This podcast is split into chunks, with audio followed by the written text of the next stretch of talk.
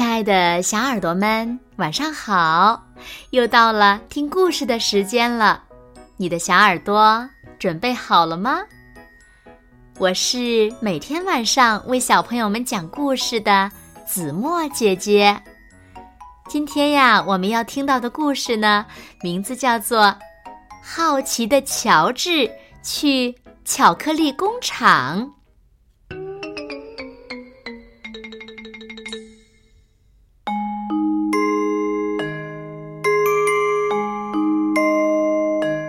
这是乔治，乔治是一只可爱的小猴子，而他总是对什么都很好奇。一天，乔治和好朋友黄帽子叔叔开车出去兜风。快看，乔治，那是巧克力工厂，里面有商店，给你买点巧克力吧。黄帽子叔叔说。乔治很喜欢巧克力，商店里一盒一盒的巧克力堆满了各个角落。不过，黄帽子叔叔一下子就找到了他最爱吃的。乔治，待在这里，我去交钱，千万别惹麻烦呐。乔治在商店里东瞧瞧西看看，他看见。沾满巧克力的樱桃，奶油味儿的棒棒糖，还有巧克力的小兔子呢。咦，那些人在干什么？好像在看什么。乔治很好奇，乔治想看个究竟，于是他跳上窗台，他透过窗户看到很多托盘。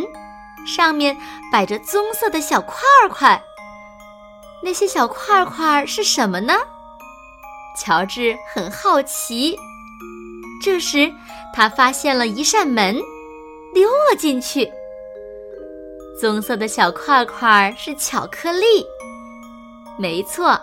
讲解员正告诉参观的人，怎样从花纹上看出是哪种巧克力。扭来扭去的是奶糖夹心巧克力，这个花纹的是焦糖夹心巧克力，有波浪纹的是棉花糖夹心巧克力，钉着小疙瘩的是太妃糖巧克力，方块儿是杏仁巧克力，画着曲线的是橘子软糖巧克力。最后一个是乔治最喜欢的香蕉奶油夹心巧克力。乔治跟着参观的人来到了一个平台，从这儿往下看是制作巧克力的车间，工人们十分忙碌，他们正把机器送出来的巧克力一粒一粒地拾起来，装进盒子。原来，这台机器是做巧克力花纹的。长长的传送带把各式各样的巧克力从机器里传送出来。不过，花纹究竟是怎么做的呢？乔治很好奇。乔治从平台上溜了下去，然后爬上机器。乔治。探出头，朝里面张望，他想看清楚机器到底怎样做花纹。突然，巧克力出来的速度越来越快，像长了腿一样，从乔治的眼前飞快地冲过去。快，再拿些盒子来！戴白色高帽子的叔叔喊道：“哦，发生什么事儿了？”另一个叔叔问：“没有人回答，谁也不知道怎么回事，只是每个人都手忙脚乱，根本没注意到乔治。工人们已经忙不过来了，巧克力从传送带上噼里啪啦掉下来了，赶快抢救巧克力！”戴白色高帽子的叔叔又喊起来。从传送带掉下来的巧克力越堆越高。乔治从没有见过这么多巧克力。他一边挑着自己最爱吃的香蕉奶油夹心巧克力，一边顺手把别的巧克力放进了盒子。乔治真能干呀！有人看见了，高声喊起来：“嘿，多递一些盒子给那只小猴子，他在帮忙捡巧克力呢。”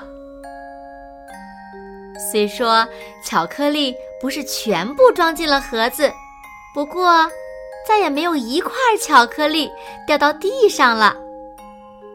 乔治和工人们把巧克力都捡了起来。这时，讲解员和黄帽子叔叔赶来了。快把那只猴子带走！他在糟蹋巧克力。讲解员喊道：“不不不，正是这只小猴子救了我们的巧克力呀！”工人们夸奖道。戴白色高帽子的叔叔对乔治说：“你给我们带了点小麻烦，不过你可真是一只快手快脚的小猴子呀！这盒巧克力送给你了。”谢谢你的帮忙呀，乔治松了一口气，总算没闯什么大祸。不过他没有伸手去接巧克力。乔治和黄帽子叔叔回到停车场，坐上蓝色的小汽车。工人们向他们挥着手。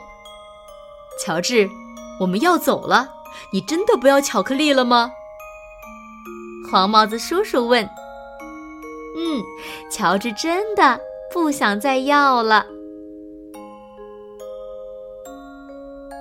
好了，亲爱的小耳朵们，今天的故事呀，子墨就为大家讲到这里了。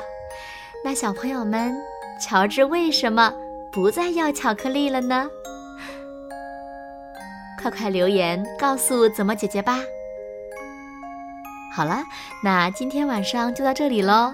明天晚上八点，子墨依然会在这里，用一个好听的故事等你回来哦。那如果小朋友们喜欢听子墨讲的故事，也不要忘了点赞和分享哦。欢迎把子墨讲的故事分享给你身边更多的好朋友，让他们和你一样，每天晚上都能听到子墨讲的好听的故事，好吗？谢谢你们喽。那现在睡觉时间到了，请小朋友们轻轻的闭上眼睛，一起进入甜蜜的梦乡啦。完喽，好梦。